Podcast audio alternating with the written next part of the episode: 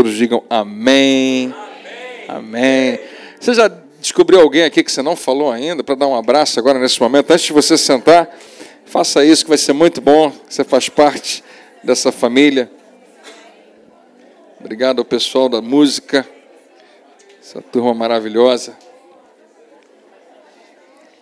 Glória a Deus.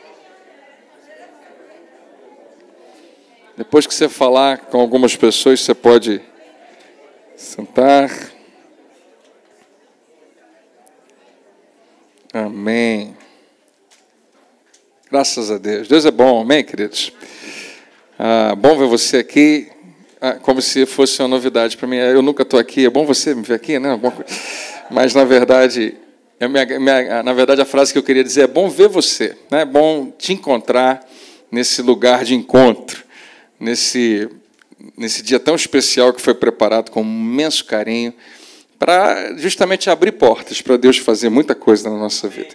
E eu creio que se você tinha o seu coração aberto, com certeza muita coisa boa Deus já falou com você. Amém?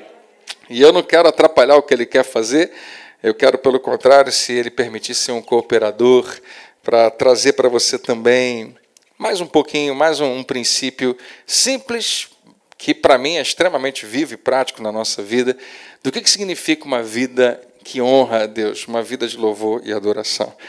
Então, ah, vocês estão aqui desde que horas? Só para ter uma ideia. Sete, alguém está aqui? Nove.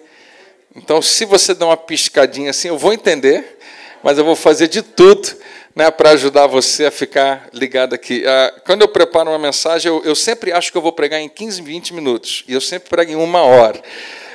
Então, é, é, o caso dessa aqui, eu vou tentar ser bem rápido. Na verdade, não, não é tão complicado o princípio né, para passar para você. Eu acho que se eu ficar enrolando né, muito, acaba se repetindo, mas eu quero só deixar realmente uma ideia principal com você. E é simplesmente a ideia da nossa posição em relação a Jesus, ah, do nosso lugar em relação a Deus onde você está de verdade em relação a Deus. Qual é o seu lugar, qual é a sua posição e quem ele é.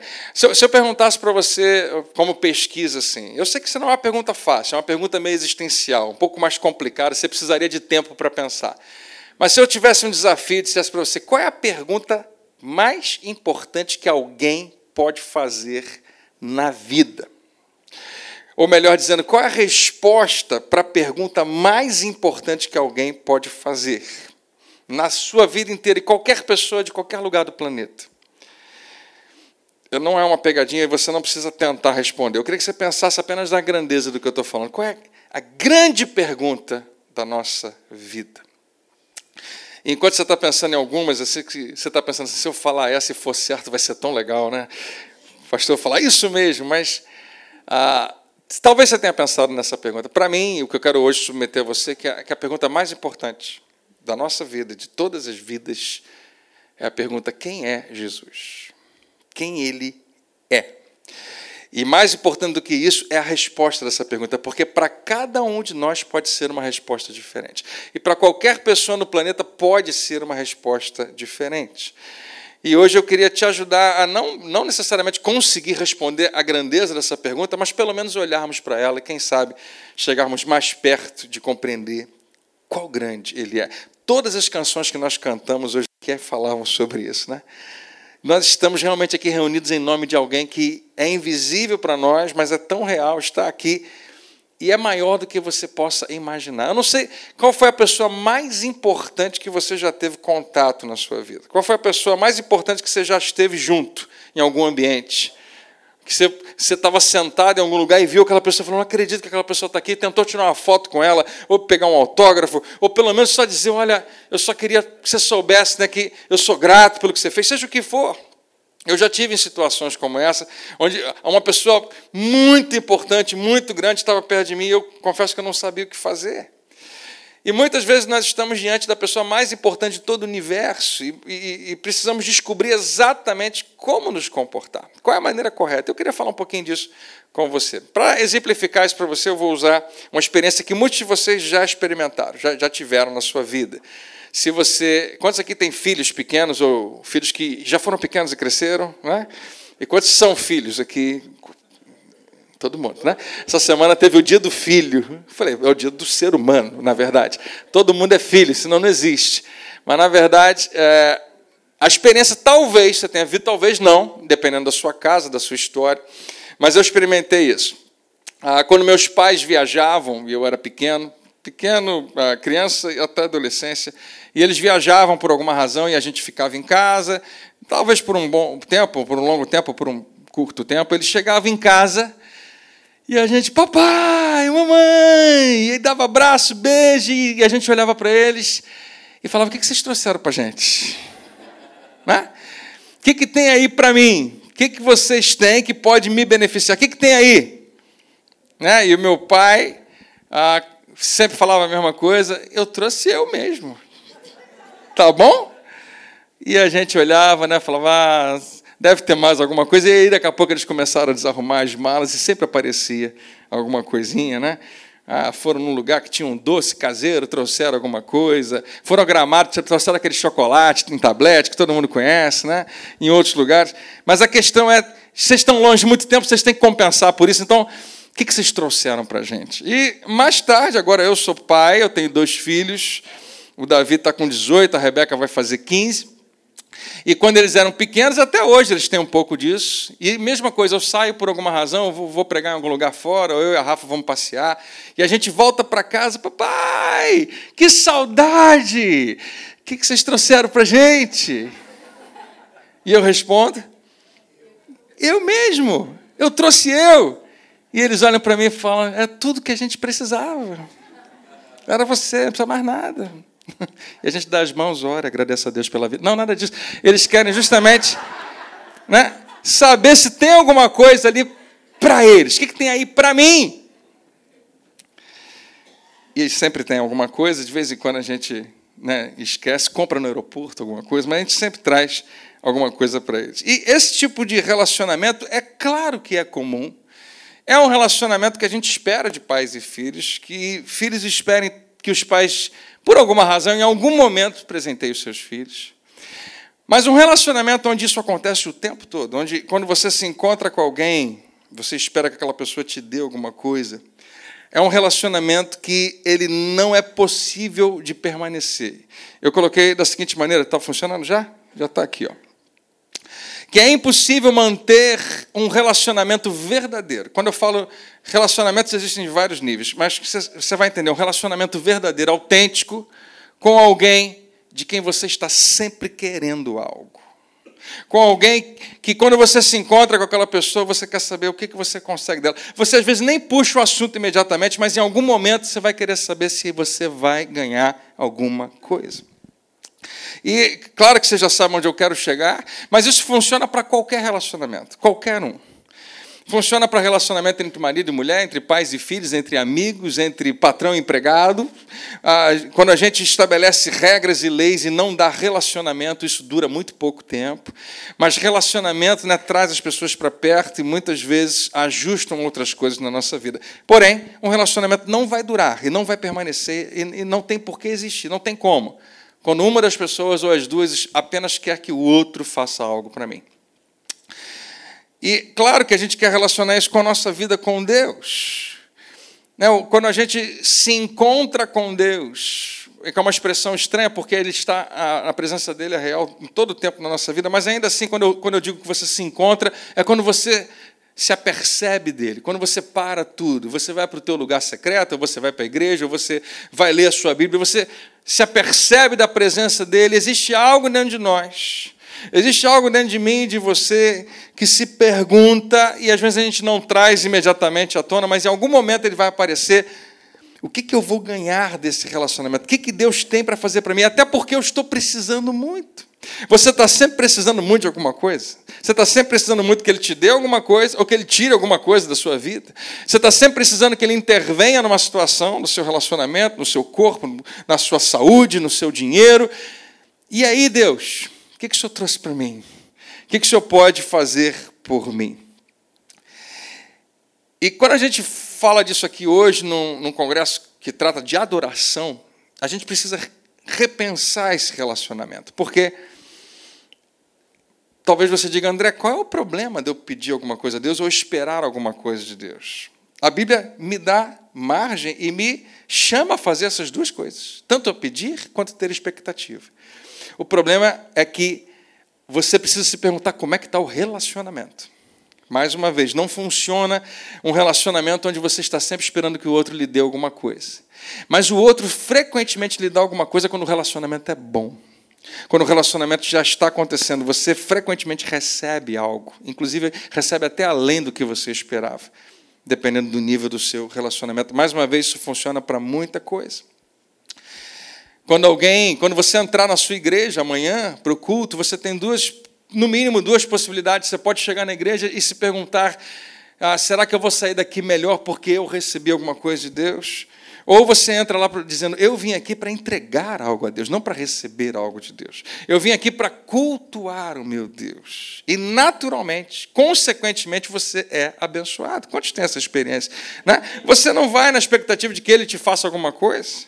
A mentalidade de que Deus pode fazer alguma coisa por mim, ela avança para o nível de o que, que eu tenho que fazer para Deus fazer alguma coisa por mim? O que é a realidade da maioria das religiões.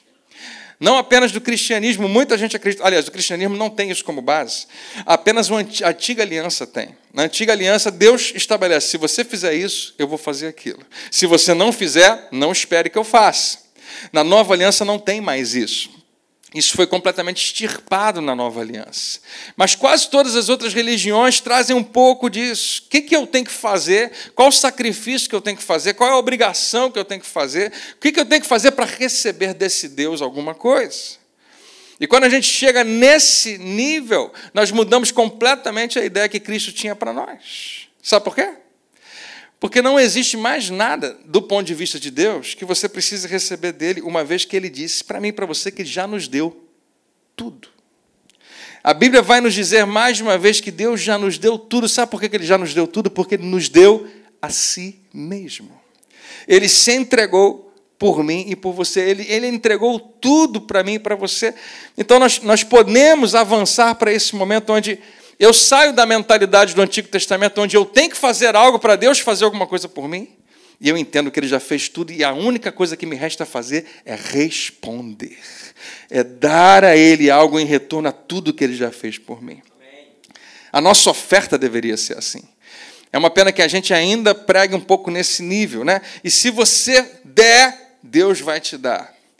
Nós precisamos avançar para o próximo degrau, que é bem mais alto, que diz assim: porque Deus já te deu, e Ele nunca vai parar de te dar, e Ele vai continuar sendo seu pai para sempre, servindo, sendo alguém que provê na sua vida.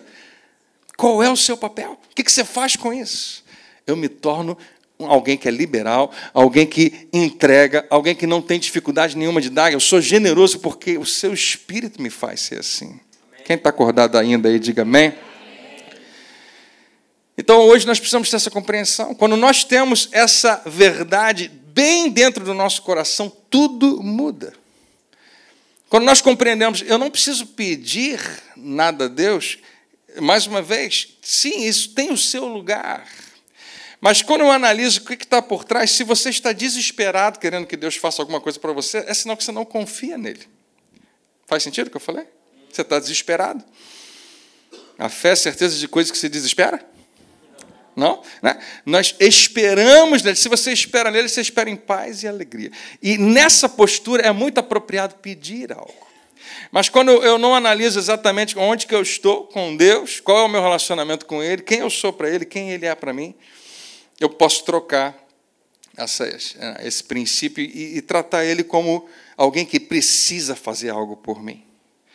E hoje eu vou mostrar para você um texto onde as pessoas pensavam exatamente dessa maneira. Mas quando você entende esse princípio, tudo muda e você experimenta o que Paulo fala, Paulo chama de uma paz que excede todo entendimento. Você sabe o que é uma paz que excede todo entendimento? É, é quando você está bem, mesmo quando nem tudo está bem. É quando você está bem, quando as coisas não estão, mas você está. O que, que faz você ficar assim?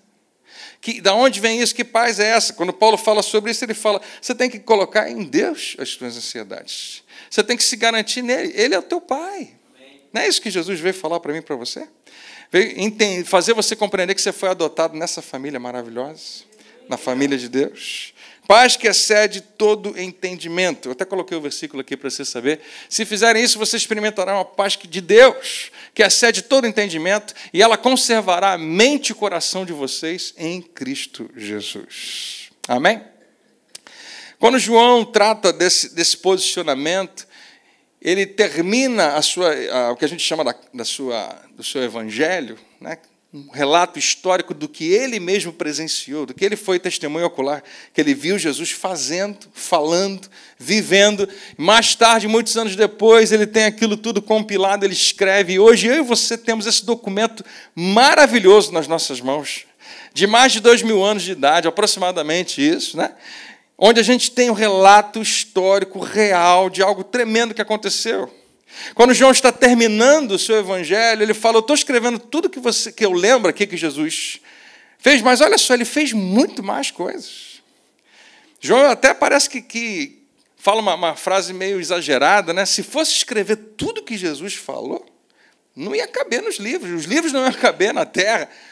Parece um pouco de exagero, mas ele estava querendo dizer para mim e para você, gente, eu estou botando aqui um pedacinho. Mas deixa eu explicar por que eu estou colocando esse pedacinho. E João escreve da seguinte maneira: essas, e ele está falando de sinais que Jesus fez, de coisas que ele falou, de, da vida de Jesus, do ministério, esses estão registrados para que vocês creiam. Creiam no que Jesus falou, creia nos milagres de Jesus, creia, não, ele creia na pessoa, creia que Jesus é o Cristo. Lembra que eu perguntei para você qual é a pergunta mais importante? Quem é? Quem é Jesus? João diz para que vocês creiam nessa identidade, de quem ele é.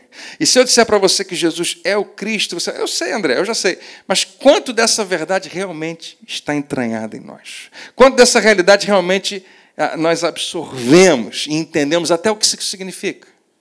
Porque tem gente até hoje que está na igreja e acha que Cristo é sobrenome de Jesus. Não, não, não sequer sabe o que significa a expressão. E o que ela significa para mim e para você qual real ela é hoje, em 2019, na minha vida. Para que vocês creiam que Jesus é o Cristo, o Filho de Deus. Tamanho, qual é o tamanho da identidade dele? É isso aí, ele é o Filho do Criador de todas as coisas, do Senhor do universo. Amém. Alguns anos atrás eu, eu peguei uma mensagem que eu assisti, sensacional, peguei os slides todos de um pastor, o pastor Louis Giglio, da Passion City Church, lá de Atlanta, e ele fez uma exposição sensacional do que os astrônomos tratavam como o universo conhecido até então. E ele pega desde a Terra, Sol, Via Láctea e vai andando, andando, num lugar que jamais um homem vai conseguir chegar, não tem como, porque a distância é tão absurda que quando você chegar em menos de um décimo do caminho, não existe mais você, porque você. Né? E, na verdade, telescópios chegam muito longe, não param de viajar, sondas espaciais indo cada vez mais longe, ficando chocados com, a, com o tamanho gigantesco desse universo. A nossa Via Láctea, que tem aproximadamente, sei lá, 100 bilhões de quilômetros de extensão no seu diâmetro. Você sabe o que é um bilhão de quilômetros? A gente não sabe nem o que é isso, né? Ela fica pequenininha no meio de um monte de outras galáxias, até onde o universo conseguiu ser visto, que na verdade já aumentou, é muito, muito, muito, muito mais, muito grande. Para medir, criaram anos-luz essa expressão, para a gente compreender distância, tamanho, mas a gente não consegue. E eu fui mostrando aquilo para a igreja, e as pessoas ficam, meu Deus, não vai ficar cada vez mais, vai. E de repente a gente para tudo e olha para um versículo que diz que Deus tem tudo isso na palma da sua mão. E a gente esquece dessa grandeza frequentemente. A gente esquece de qual realmente o que a gente cantou aqui é real, qual grande ele é. E ele fala que ele quer que você entenda que esse Jesus, que é o Cristo, é filho de Deus, desse Deus. E crendo nele, vocês tenham o quê? O que a gente deve ter? Porque não é isso que eu hoje que eu queria trazer para você? Quando meus filhos chegam em casa, eles querem saber o que, que eles podem ter. O que, que eu posso ter de Deus? Esse versículo quer explicar para a gente. Deixa eu ler para você a passagem dessa noite comigo com você. João 6 trata da multiplicação dos pães, onde Jesus alimenta não só Jesus, ele convida os discípulos para participar do milagre, cerca de algumas milhares de pessoas. Ele fala assim: João que está escrevendo isso. Depois disso, Jesus atravessou o mar da Galiléia, conhecido também como mar de Tiberíades. Jesus atravessou, então foi para lá, para uma praia, e chegou lá. O que estava acontecendo aqui? Que, depois de quê? Depois disso, depois que ele ficou sabendo que João Batista morreu de uma forma terrível. É um dos poucos momentos que você vai ver Jesus emocionalmente abatido. Ainda assim, ele não deixa que a emoção o domine. Isso é importante. Deus nos deu emoções para que nós as dominássemos, não para que fôssemos dominados por elas. E nesse momento é um, é um exemplo claro Jesus estar extremamente abatido por uma notícia terrível do seu primo, João Batista, que ele amava tanto, que tem um ministério né, entrelaçado com dele, morreu por causa de uma bobagem. E Jesus quer parar um pouco, ele quer simplesmente ficar um pouco quieto. Ele quer sair um pouco daquilo ali. E aí, depois disso, ele atravessou. Então, ele, e ele foi para um lugar, se você for procurar, ele subiu no Mar da Galileia e ele sobe para uma região que é bem remota, bem deserta. É um lugar que não tinha praticamente ninguém. Era um bom lugar para você fugir das pessoas. É um bom lugar para você dizer: aqui eu consigo ficar quieto, aqui eu consigo ficar em paz. Versículo 2: E uma enorme multidão estava seguindo a todos os lugares aonde ele ia, porque viram os seus sinais miraculosos que ele tinha realizado nos doentes. Então Jesus subiu ao monte, né? Ele queria ficar quieto, queria ficar em paz, mas ok, todo mundo, a multidão veio atrás dele nesse lugar deserto, encontraram ele. Ai, meu Jesus em Cristo, já me achou aqui, né? Era mais ou menos o que ele poderia, ou os discípulos terem falado, que, quando eles começam a ver, imagina, imagina uma multidão chegando, milhares e milhares de pessoas, você olhando para aquilo assim. Meu Deus, é sério isso? A gente não vai poder descansar um pouco? Vamos ter que fazer alguma coisa? E aquele povo vem chegando, vem chegando, vem chegando. E outro relato, sem ser o de João, fala que Jesus gasta um tempo com eles, ensina, cura, faz tudo, tudo, tudo. Né? Sentou-se com certeza numa ótima ideia, sentou-se com seus discípulos em volta, essa multidão toda, né? Então Jesus subiu ao monte e sentou-se com seus discípulos em volta dele. Estava próximo da comemoração anual da Páscoa. Para que, que esse versículo está indo? Parece que não faz muito sentido mencionar que a Páscoa está chegando. Eu vou explicar para você, eu também demorei muito para compreender, mas é muito interessante a razão por que esse versículo está aqui. Por que, que a gente fala de Páscoa aqui? Os judeus é, experimentaram a Páscoa, você conhece a história da Páscoa, o momento onde Deus resgata o povo de Israel da escravidão do Egito, através de Moisés. Então, todo ano eles tinham uma lembrança de que Deus resgata o seu povo e usa um libertador. E eles tinham uma expectativa no seu coração: em algum momento Deus vai mandar um novo Moisés, em algum momento Deus vai mandar um novo Josué, em algum momento Deus vai mandar um novo Judas Macabeu, que sozinho, com um pequeno exército, deu conta porque eles estavam sob jugo romano, estavam ah, sofrendo como algo semelhante à escravidão do Egito. Então, eles pensaram, Deus vai repetir aquilo em algum momento. E a Páscoa era o momento onde todo mundo se agitava nesse sentido, pensando, pode ser esse o ano que Deus vai mandar o nosso Messias. Jesus viu aquela grande multidão de pessoas que subiam ao monte, procurando por ele. Né? Esse era o momento que a maioria de nós iríamos nos esconder. Cadê Jesus? Não, não vi. Alguém viu? Não. Acho que foi embora, não sei. Não. Ele viu, voltando-se para Filipe, outra narrativa fala que Jesus se compadeceu deles. Né? Jesus olhou para aquele povo todo e se compadeceu. E agora ele fala algo para Filipe, que é uma pergunta que ele mesmo daqui a pouco vai dizer que é uma pegadinha. Mas é uma pergunta muito interessante. Felipe, onde poderemos comprar pão para alimentar toda essa gente? É, Jesus pergunta isso para Filipe porque ele sabia que Filipe conhecia a região. Filipe tinha sido criado ali na região. E, e talvez Filipe tenha feito aquele esforço de olhar assim rapidamente para todo mundo. Filipe, você conhece a região, você sabe onde tem os restaurantes? Você sabe onde tem as padarias? Você sabe onde é que tem os habibs? Diz aí para gente. Onde a gente pode comprar pão para toda essa multidão? E esse onde eu não destaquei, mas talvez seja um, dos verbos mais importantes aqui. Onde? Porque existe uma fonte, Felipe. Você sabe qual é? De onde a gente pode tirar o que a gente precisa? Onde poderemos comprar pão para alimentar toda essa gente? E ele estava colocando Felipe à prova. porque já sabia o que iria fazer. Ele queria saber o que Felipe iria responder, porque Felipe tinha algumas alternativas. E Felipe responde o seguinte: seria preciso uma fortuna, 200 denários. 200 denários seria um, um, o seu salário de nove meses aproximadamente. Ele está falando, seria necessário né, um, 200 denários, nem isso seria suficiente para que cada uma dessas pessoas recebesse um pedaço de pão. Ele conseguiu fazer um cálculo rápido e falou: Nós temos aqui um número que não dá para contar, mas pelos meus cálculos, nem com essa, em outras palavras, Jesus, sabe qual é a resposta? Não tem de onde tirar e não tem como fazer isso.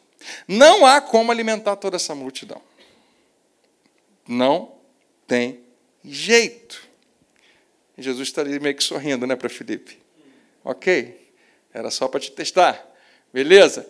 Então, um outro discípulo chamado André, irmão de Simão Pedro, falou, e talvez André tenha a facilidade de ter estado lá com, com os rapazes mais novos, com os meninos, encontrou um lá, estava conversando, batendo papo, viu que o garoto tinha lá um lanchinho, cinco pães, dois peixes. Daqui, Jesus está pedindo, em algum momento Jesus pede, né?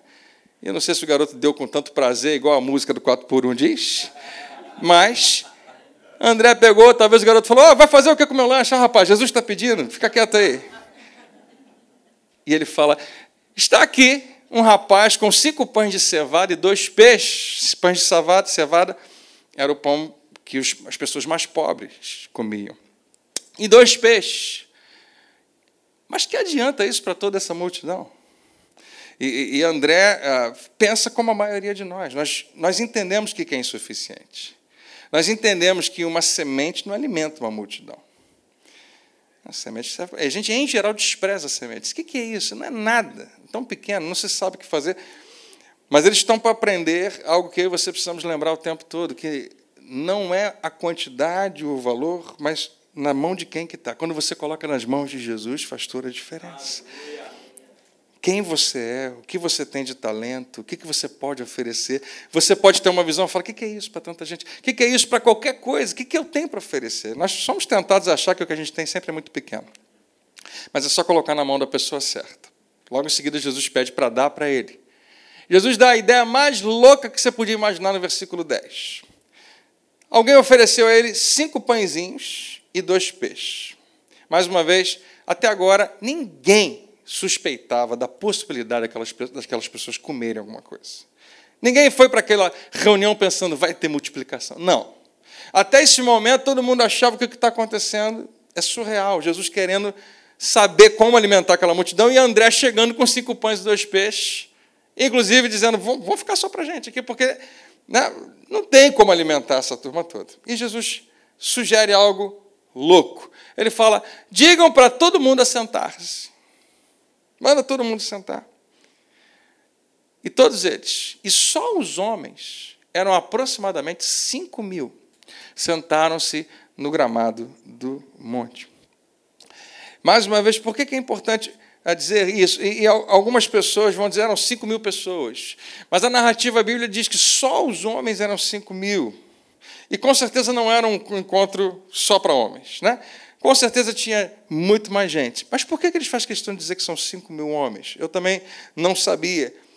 Mas daqui a pouco você vai descobrir a razão. 5 mil homens. Por que, que não contaram as mulheres e as crianças? Elas não, não mereciam ser contadas? Não, não. Existe uma razão por que contaram os homens. Porque os homens eram candidatos à vida militar. E 5 mil homens, a gente está falando aproximadamente de uma legião romana de um pequeno exército romano. Cinco mil. Eles fizeram questão. Talvez, alguns vão dizer que tinham de 15 a 20 mil pessoas naquele dia da multiplicação. Entre 15 a 20 mil pessoas faz todo sentido. Cada um desses homens, com certeza, representava um grupo maior.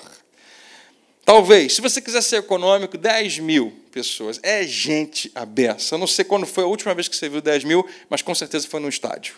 Né? Possivelmente. Por aí, no mínimo, né? Mas João continua narrando e falando. E assim Jesus tomou os pães, deu graças e os repartiu entre o povo. E depois disso fez o mesmo com os peixes. E todo mundo comeu até ficar satisfeito. O quê? Peraí, está tudo isso num versículo só? Até agora a gente tinha cinco pãezinhos de cevada e dois peixes. De repente, o que está acontecendo? Jesus tomou os pães e deu graças. Jesus poderia ter feito um monte de coisa com os pães, poderia ter falado palavras mágicas, né? mas ele agradece. Eu gostei do que um pastor do, do Jesus Cop falou: né? quando você agradece, aquilo cresce. Né? Já viu essa expressão? Né? É tão importante que nós sejamos gratos pelo que nós temos. André só conseguia pensar no que não tinha. O que é isso para tanta gente? Jesus estava olhando para o que eles tinham. O que vocês têm? É isso? Vamos dar graças. É uma das maiores descobertas da nossa vida e um dos maiores indicadores da nossa maturidade é quando a gente para de olhar para o que a gente não tem e agradece a Deus pelo que a gente tem, que é um dos maiores desafios, um dos maiores da nossa vida. Nós vivemos num tempo onde tudo está sendo oferecido o tempo todo para a gente e a gente fica o tempo todo preocupado com aquilo que a gente não tem. Mas Jesus dá graças e começa a fazer um milagre que não tem como contestar. Alguns vão dizer, não, as pessoas tinham o seu lanche lá. Cada um abriu o seu lanche, mas estavam esperando alguém começar a repartir, porque ninguém queria repartir, depois eles começaram a repartir. Não, não, o que aconteceu foi que todo mundo recebeu um pedacinho bem pequenininho, 10 mil pessoas.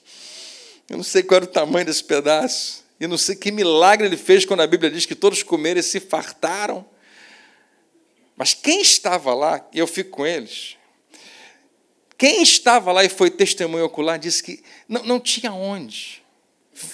15 mil pessoas no deserto, eles olham ao redor, nem, não, não tem nenhum food truck. Jesus não trouxe né, nenhuma.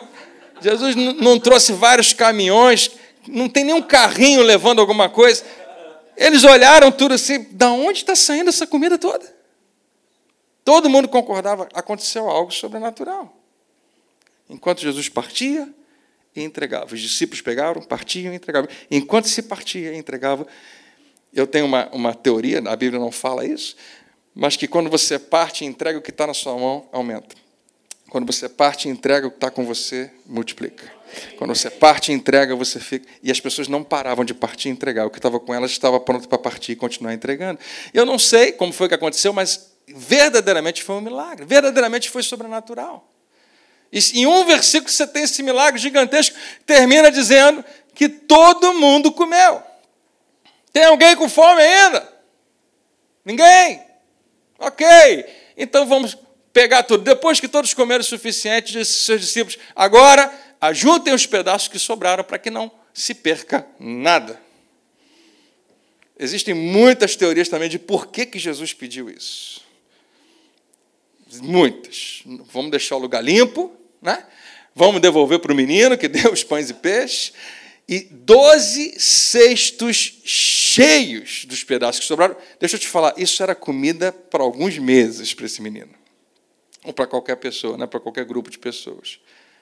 Porque eles não se deterioravam, tão rápido o pão de cevada. Ainda assim, né? fosse feito o que fosse, quem olhava para aquilo sabia de uma coisa: Deus é um Deus de abundância. Nós achamos que Deus nos dá apenas o suficiente. Quando você entra na nova aliança, você lembra que a promessa de Deus para Israel é uma terra prometida, onde mana leite e mel? Egito, insuficiente. Não tinha nem palha para fazer tijolo. Deserto, maná todo dia, sol suficiente. Terra prometida é onde ele derrama para que transborde, para que quem tiver ao seu redor seja abençoado também. Quando alguém olha para isso e fala, esse Deus é um Deus, porque aqui não tinha um pão, nesse lugar todo, de repente tem 12 cestos, que eu não sei que tamanho eram, mas deviam ser grandes, cheios de pães. Milagre. Verso ah, 15, é, eu achei que eu tinha feito 14 também, deixa eu ver aqui. Eu acho que não. É, tem o 14. O 14 é importante, não está aí, não. Vou ler para você. Não está aqui, não. Não. Tá. Vou ler para você o 14. Diz assim: Quando esse versículo é importante. Quando o povo percebeu que grande milagre Jesus havia realizado, exclamou: Não há dúvida, este é o profeta que estávamos esperando. Esse é um dos milagres que sinaliza quem Jesus é. Na verdade, quando a gente vê a expressão na Bíblia sinais, Jesus efetuava sinais, você sabe essa palavra, você sabe o que é um sinal? Sinal é algo que aponta para alguma coisa, né? Sinal é algo que indica algo. Os sinais que Jesus realizava era para indicar alguma coisa, é para indicar quem ele era. E ele o tempo todo vai revelar isso. Então, a gente está vendo um sinal, e esse povo está vendo um sinal, apontando para uma pessoa. E no final desse milagre fantástico, eles precisavam fazer aquela pergunta que eu falei para você. Que pergunta era mais importante que eles poderiam fazer? Qual a pergunta mais importante que alguém pode fazer na vida? Essa era a pergunta: quem é esse homem?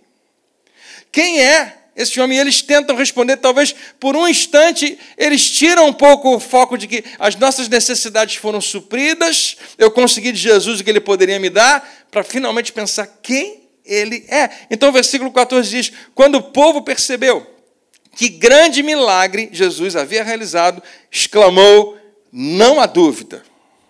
Eu não sei quantas pessoas, a gente está falando de milhares, mas aparentemente eles chegaram a um consenso: este é o profeta que estávamos esperando. Ele é, eles estão chegando à conclusão, ele é o Messias, ele é o cara que a gente esperava. Por um instante, eles conseguem parar de pensar um pouco no apetite, até porque passou, mas só por um instante, porque daqui a pouco eles vão ter fome outra vez. Mas por um instante eles param de focar no que é o sinal, mas finalmente para onde o sinal está apontando, para a pessoa, para onde aquele sinal, que aquele sinal indicava. E algo interessante acontece, obrigado, já colocou aqui para mim. Quando o povo percebeu que grande milagre Jesus havia realizado, exclamou: não há dúvida, este é o profeta que estávamos esperando. Jesus viu que eles estavam prontos para fazer com que ele fosse rei deles, à força.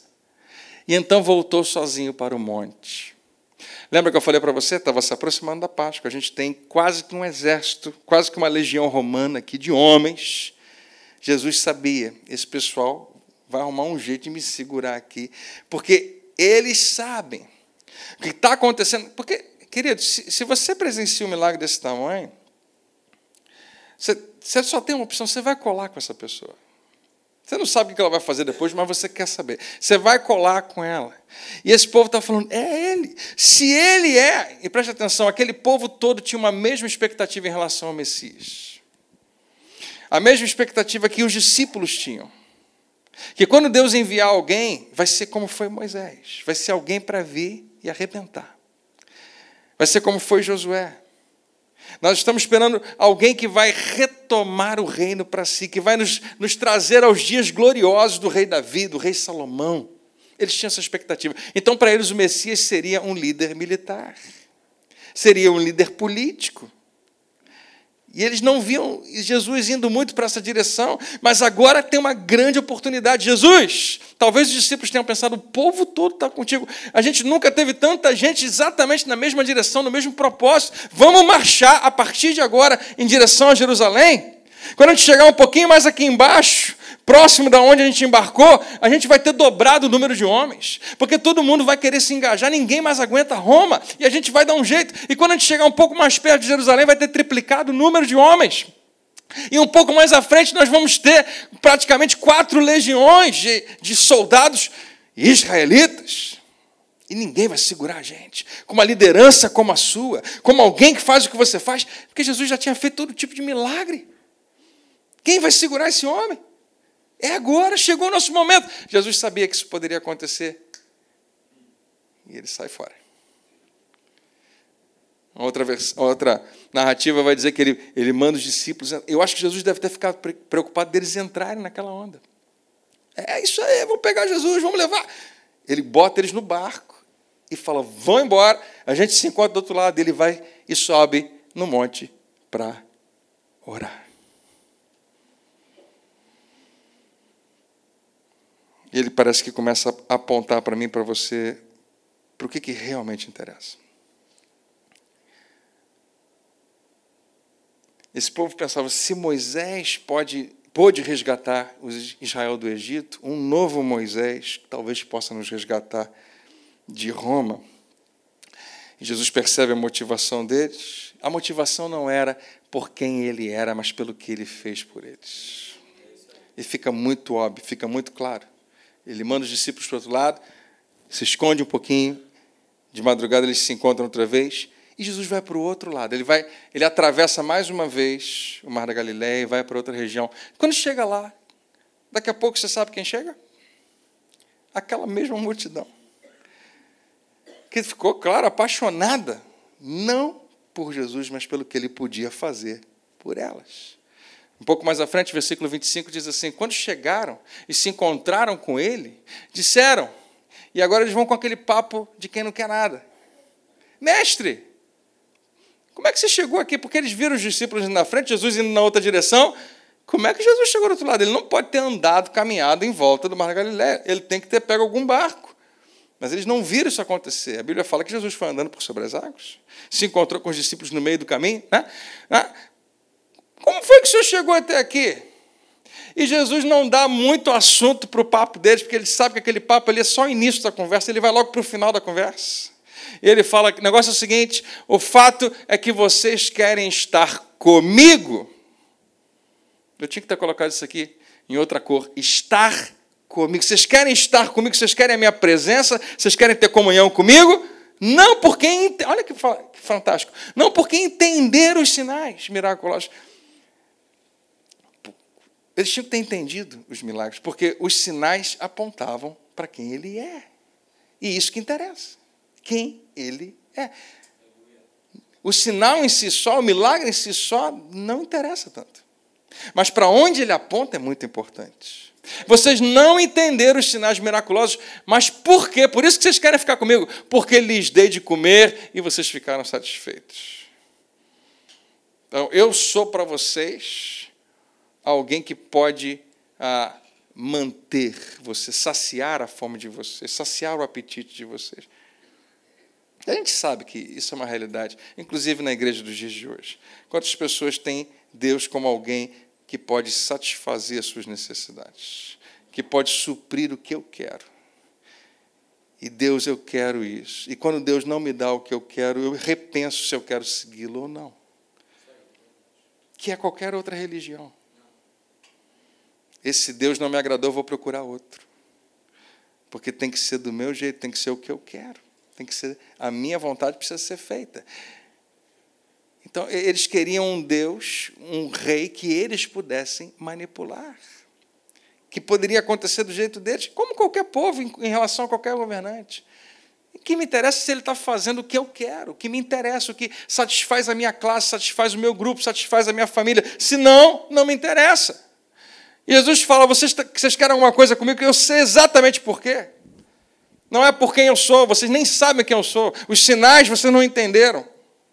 Você não tem a menor revelação da, da verdade de quem eu sou. Porque quem ele é, estando ali no meio deles. E ele continua dizendo: vocês não devem trabalhar pela comida que se estraga. Parece que Jesus está falando meio que frustrado com eles. Gente, não, não busque, quando trabalhar, não se esforce para conquistar alguma coisa que vai acabar, que vai passar. Mas pela comida que permanece para a vida eterna, a qual o Filho do Homem dará a vocês. Olha o que ele está falando. Vocês, o que vocês experimentaram ontem lá no deserto é uma fonte inesgotável. Eu posso dar o tempo todo, só que vocês estão com a motivação errada. O Filho do Homem vai dar a vocês o que realmente interessa, porque Deus, o Pai, me enviou justamente com essa finalidade. É como se Jesus estivesse entendendo, queridos, vocês não percebem o que, que eu realmente estou oferecendo. Quem eu sou de verdade, você não percebe que o que eu tenho para oferecer não é pão. Não pode ser. Eu ouvi um pastor falando algo muito interessante essa semana, que ele teve a oportunidade, um pastor americano, de almoçar com uma pessoa muito grande na, na Apple. Né? E essa pessoa era uma mulher responsável por todas as lojas do mundo inteiro, ela cabeça, todas as lojas online e físicas, Apple Store. Então era alguém grande. E esse pastor falou que foi um encontro sensacional, que a pessoa tinha uma inteligência e uma, né, uma, uma, é, tinha uma visão fantástica e compartilharam muitas coisas. Quando chegou no final do almoço, ela fez aquela pergunta que todo mundo gosta de ouvir: O que, que eu posso fazer por você? E aquele pastor falou: Minha filha está precisando de uma capinha para o iPhone 6 dela. Ela riu, ele riu, e ele sabia que estava brincando. E a resposta dele me, me inspirou muito. Ele falou: Eu não preciso que você faça nada por mim. Eu me sinto honrado apenas estar com você. Essa é a resposta certa. Quando você está diante de alguém de extrema importância, você não quer saber o que aquela pessoa pode fazer por você. Você se alegra e se agrada pelo que ela já fez por você. E é, é uma honra estar na presença dela. Mas isso acontece quando a gente amadurece. Né? Quando a gente reconhece no seu lugar de oração, eu falo isso de vez em quando, eu ouvi isso, isso encheu meu coração. É tão importante você ouvir o que Deus está falando para você, porque quando você conversa com alguém que é muito mais inteligente que você é, não é melhor você ficar mais quieto, deixar outra pessoa falar? Né? Faz sentido. Mas muitas vezes a gente fala, fala, fala, fala, amém, tchau. E Deus talvez quisesse apontar numa direção para você. Estar na presença dEle, ou seja, o meu relacionamento com Deus, queridos irmãos adoradores, não pode ser o que, que o Senhor trouxe para mim, o que, que o Senhor tem para me dar, o que, que eu ganho com isso. Eu já ouvi gente falando, ah, eu não vou mais à igreja, não, não consegui ganhar nada com aquilo. Aquilo nunca me, me trouxe nenhuma vantagem. Entendimento que a maioria das pessoas tem vai procurar uma outra religião que encontre alguma vantagem. E não entendeu sequer o que, que Cristo já fez. A gente, às vezes, quando ora assim, eu, eu já fiz isso muitas vezes, se, se Jesus não fizesse mais nada por você, ele já fez tudo. Mas eu acho que a gente não consegue capturar a verdade disso. Não tem como ele não fazer mais nada para você. O que ele fez lá atrás repercute todos os dias na nossa vida. Ele não para de revelar sua bondade dia após dia, após dia, após dia na nossa vida. Quando a gente reconhece quem Ele é. Deixa eu terminar. Jesus está dizendo para eles: vocês não percebem o que eu estou oferecendo. Quem? Vocês não sabem quem eu sou. Jesus, ah, eles não fazem a menor ideia, mas eles estão escrevendo história naquele momento. Nenhum deles sabia que a gente já está lendo essa história hoje. O que é está acontecendo ali, queridos? É que eles só conseguem olhar para o próprio apetite, só conseguem olhar para o que, que me interessa. E, e, e, Jesus, depois de falar isso tudo, eles continuam dizendo: O Senhor, a gente, a gente até, até, até acredita, ou está querendo acreditar, estamos chegando no lugar de crer que você é quem você diz ser. Mas o Senhor deve nos mostrar mais sinais miraculosos, se quiser que nós creiamos no Senhor. O que, que o Senhor pode fazer? Eles não conseguiam escapar dessa mentalidade. Eles não conseguiam escapar da sua carnalidade, dos próprios sentimentos dirigindo a vida deles. Eu tenho conta para pagar, tenho isso, aquilo, outro, meu filho, minha filha, minha mãe, minha família, meu tudo. Eu quero saber o que, que, isso, que, que ganha para mim, o que, que eu ganho com isso. E eles voltam a falar do mesmo assunto. Nossos pais comeram maná no deserto, como diz as Escrituras, ele deu pão. E é como se Jesus dissesse: vamos falar de pão outra vez. A gente vai voltar para esse assunto. É só isso que vocês conseguem pensar. Aquela multidão. Ali naquele deserto, há cerca de dois mil anos atrás, está diante da luz do mundo. E não consegue enxergar além do próprio estômago, além do próprio apetite. Logo depois disso aqui, Jesus faz um discurso tão forte que muita gente desiste dele. Escolhe deixar de seguir. Clica lá, né? deixar de seguir. Não, não sigo mais. Por quê? Porque não tem mais nada para mim. Não me interessa mais, eu não ganho mais nada com isso.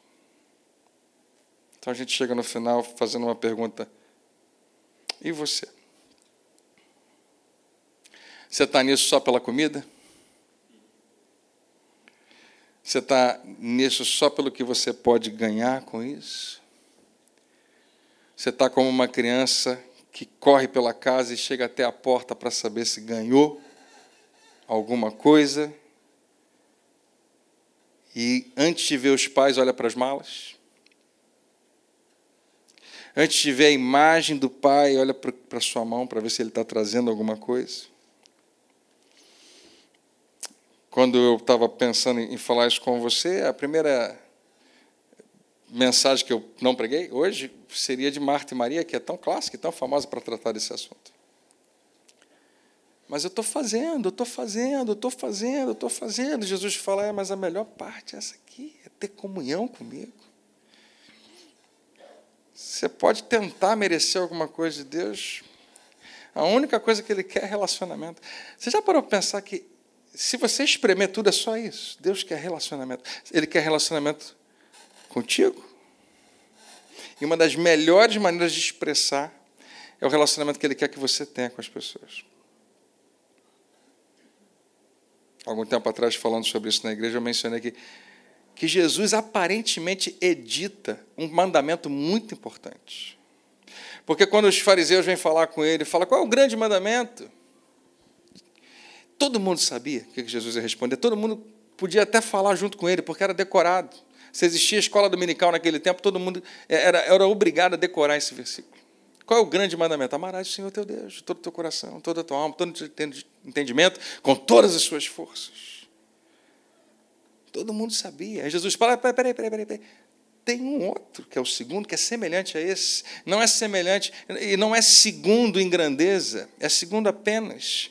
Né, Para você compreender, tem a mesma grandeza, a mesma importância, só na ordem. Você tem que amar o teu próximo, como você ama a si mesmo. Todo mundo conhecia esse versículo. Jesus pegou um versículo de Levítico, outro de Deuteronômio, e é a primeira vez na história que alguém bota esses dois versículos juntos. Jesus fala: um não vive sem o outro. Tem que ser os dois juntos, e toda a lei dos profetas depende disso. Amar a Deus e amar as pessoas. Beleza. Pouco depois, um outro fariseu na mesma intenção, já sabe, já decorou, e pergunta: Jesus, qual é o grande mandamento? Aí Jesus devolve para ele: o que você acha? Ele fala: Eu já sei. Amar a Deus e amar as pessoas, amar o meu próximo. E quando o cara respira para tentar falar. Não, não, o cara pergunta para Jesus, mas, agora eu vou te pegar, quem é o meu próximo? Jesus conta aquela linda história. Porque para eles, próximo eram os irmãos judeus que eles gostavam de lidar, não gente diferente deles. E aí Jesus põe um samaritano no meio da história. E pergunta quem foi o próximo. E no, no, final das contas, Jesus fala: próximo é qualquer pessoa perto de você que tem uma necessidade que você possa suprir. Tá legal, gente? Tá ótimo. Amar a Deus, amar o próximo, já sei quem é o meu próximo. E aí chega aquele momento, algumas horas antes da traição, da prisão, algumas horas antes da crucificação. E ele chega para todo mundo, seus discípulos, e fala: Nós vamos inaugurar um novo tempo. Eu estou hoje começando uma nova aliança que é feita no meu sangue em favor de vocês. Vocês não têm que pagar nada, eu vou pagar. E é em favor de vocês. E como qualquer aliança tem os seus as suas regras, as suas regulamentações, e é nessa aliança só tem uma. E ele fala: Eu vou dar a vocês um novo mandamento. Um novo mandamento, Jesus. Já tinha 600 e tanto, você reduziu para dois, é um terceiro? Não, eu vou diminuir. Vai ficar um só. O quê? Qual dos dois você vai tirar? Os dois são extremamente importantes. Amar a Deus e amar as pessoas. Amar a Deus com tudo que há em mim e amar as pessoas. Você vai tirar um desses? E aparentemente, me entenda, por favor. Aparentemente, Jesus reconhece a necessidade de editar para ninguém arrumar nenhuma brecha. Quando só tem uma coisa, não tem de onde fugir. Eu quero que vocês amem uns aos outros. Já sei, Jesus, amar o próximo, penso mesmo. Não, não, não. Deixa eu terminar. Como eu amei vocês. Porque o meu amor independeu completamente de quem vocês eram, o que vocês fizeram. E talvez ele tenha passado por cada um deles, né? Pedro, você lembra daquele dia? Lembro, sim. Eu não queria lembrar, não, mas eu lembro. É, pois é. Você lembra o que eu fiz? Lembro. Mateus, você lembra? Lembro, lembro. Natanael, eu quero que você faça a mesma coisa. Naquela, naquela mesma noite, Jesus lava os pés dos discípulos, eles ficam apavorados, porque Jesus, eles estavam esperando, ele tem o seu manto rabínico, ele tira. Eles pensam, ele vai botar agora o manto de rei. Não, ele bota um negócio de servo e começa a lavar os pés. Não pode, não pode, não pode. E Pedro fala, não vai lavar meu pé. E Jesus fala, não, deixa eu lavar. E lava os pés dele. E no final das contas, ele, ele, ele quer dizer o seguinte: isso eu quero que vocês repitam. Eu quero que vocês continuem fazendo. Vocês acham que eu sou grande coisa? Eu sou mesmo. Mas quando vocês acharem que são grande coisa, começa a lavar o pé dos outros. Qual é o grande mandamento, Jesus? Você vai diminuir mesmo? Você vai resumir? Vou. Você deve amar um como ama, um, uns aos outros como eu amei a vocês. E por que, que, por que, que aparentemente Jesus tirou esse outro tão grande, amar a Deus? Não precisa mais? Eu, acho que talvez você tenha visto no Facebook, ficou grande essa, esse vídeo. Eu, eu, eu explico da seguinte maneira: é uma, é uma pessoal que você muito facilmente consegue alcançar os pais através dos filhos. Que se você fizer alguma coisa boa para os meus filhos, você não precisa fazer mais nada para mim. Faz sentido? Você não se sente extremamente amado quando alguém ama os seus filhos? Fizer alguma coisa errada com eles, me segure. Agora, quando você faz alguma coisa boa para eles, não precisa mais nada, já está bom. Você atinge os pais. A impressão que eu tenho é que é essa, que quando você chega para Deus e fala, eu te amo, eu te amo, eu te amo, é como se Ele dissesse para mim, para você, que bom, que bom, eu sei que isso é real. Agora, para ser verdadeiro, pega todo esse amor e lança na vida de alguém. Lança na vida de quem está perto de você. Lança na vida do marido, da esposa, dos filhos, das pessoas. E assim eu vou me sentir amado, porque você está amando meus filhos. No final das contas, é, é mais ou menos isso aí que, que Jesus está deixando para eles aqui. E deixa eu te falar uma coisa. Se você está nisso só pelo que você pode ganhar com isso, é porque você ainda não compreendeu exatamente quem está na sua frente, quem é essa pessoa, o Rei dos Reis, o Senhor dos Senhores, com o qual você está lidando.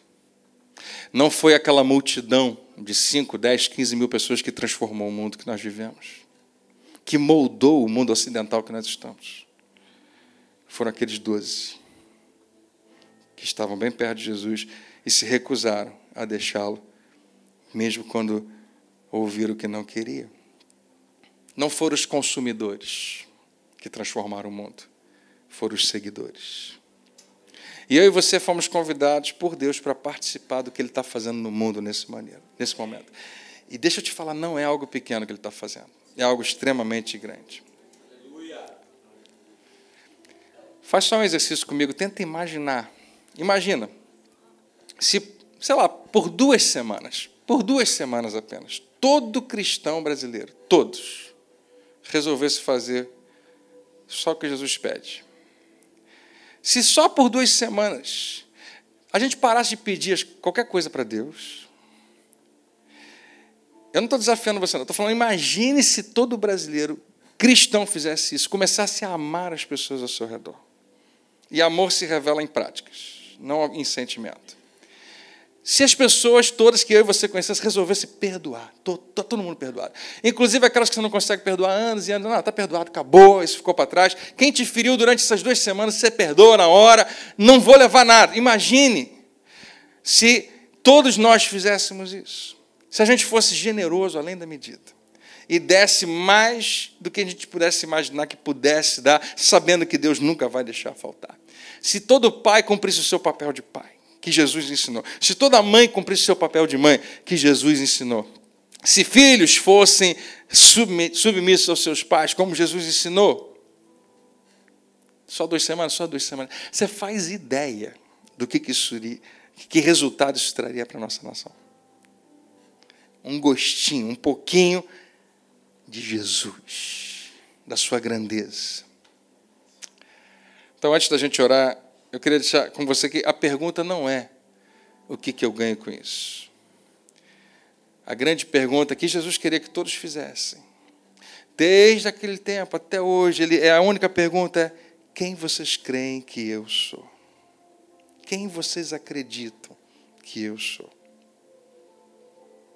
Que aí a gente para de pedir e se rende, e Ele nos dá muito mais do que a gente poderia desejar. Ele já nos deu a si mesmo. Porque é impossível manter um relacionamento verdadeiro com alguém de quem você está sempre querendo algo. Vamos ficar de pé? E vamos fazer a única coisa que ele pede que nós façamos, que é segui-lo. Eu coloquei um versículo para você no início, não completei. Mas estes estão registrados para que vocês creiam que Jesus Cristo, o Filho do homem de Deus, e crendo nele tenham vida em seu nome. E nada é maior do que isso. Que nós não sejamos consumidores, que sejamos seguidores, porque Deus está te chamando para deixar uma marca nesse mundo. Foram os seguidores que transformaram esse mundo. Você está aqui para aprender dele um pouquinho mais sobre adoração. Adoração é apontar na direção dele, é responder o que ele já fez por nós. Qualquer outra coisa pode ficar para depois. Amém? Vou fazer uma oração pequena com você e depois eu vou entregar aqui para o Marcelo, para quem for continuar. Deixa eu pedir uma coisa, se você topar, vem aqui na frente. Vamos usar esse espaço aqui na frente para a gente estar junto. Só de a gente estar junto antes de ir embora vai ser muito bom. Você pode sair do seu lugar, vem para cá. Eu estou cheiroso. Eu acho.